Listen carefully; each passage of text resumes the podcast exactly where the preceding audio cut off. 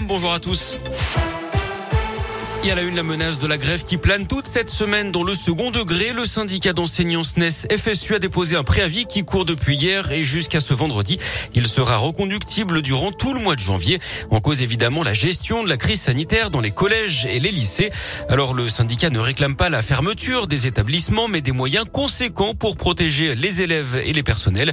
Rindala Younes est la secrétaire générale du SNES FSU dans l'Académie de Lyon. Il n'y a quasiment rien de mis en place en fait. On a toujours autant d'élèves dans les classes. Ça fait 20 mois qu'on demande à ce que des mesures sanitaires soient prises. Euh, par exemple, que dans les salles où on fait cours, les fenêtres puissent s'ouvrir. Ce n'est euh, toujours pas le cas euh, dans beaucoup d'établissements. Moi, tout à l'heure, par exemple, je vais faire cours dans une salle qui est en second jour, c'est-à-dire qu'il n'a pas de fenêtre qui donne sur l'extérieur. On demande aussi à ce que les élèves soient testés, ce n'est pas le cas. On demande aussi à recevoir des autotests. Personnellement, moi, je n'en ai pas reçu depuis le printemps dernier. On demande à ce que des capteurs de CO2 soient présents en nombre dans les établissements. Donc voilà, ce qu'on demande nous, euh, c'est à faire cours en présentiel dans des conditions correctes. C'est pas du tout le cas. En s'appuyant sur les données de Covid Tracker, le SNES FSU de l'Académie de Lyon estime que dans une classe de 35 élèves au lycée, les risques qu'un élève soit positif au Covid est de 61%.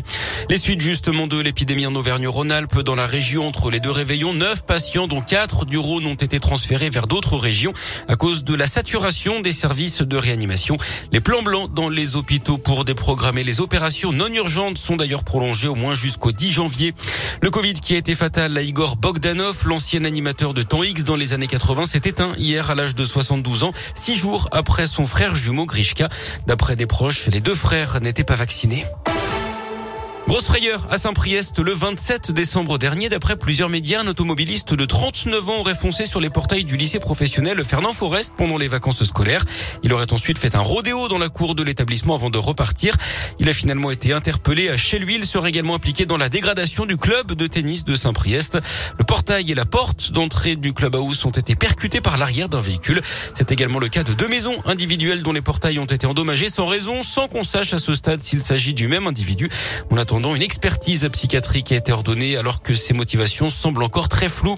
Sur la route, justement, les radars sonores vont être testés à Bron. La commune de la métropole de Lyon fait partie des sept retenus pour essayer ce dispositif. Les appareils devraient être opérationnels demain ou mercredi avec de la pédagogie dans un premier temps. Mais les amendes commenceront à tomber dans trois mois. 135 euros pour les véhicules trop bruyants, 90 euros si vous payez dans les 15 jours.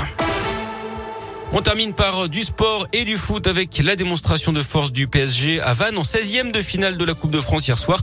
Victoire 4-0 grâce à un triplé de Kylian Mbappé. Suite et fin de ces 16e ce soir avec un derby du Nord entre Lens et Lille à 21h.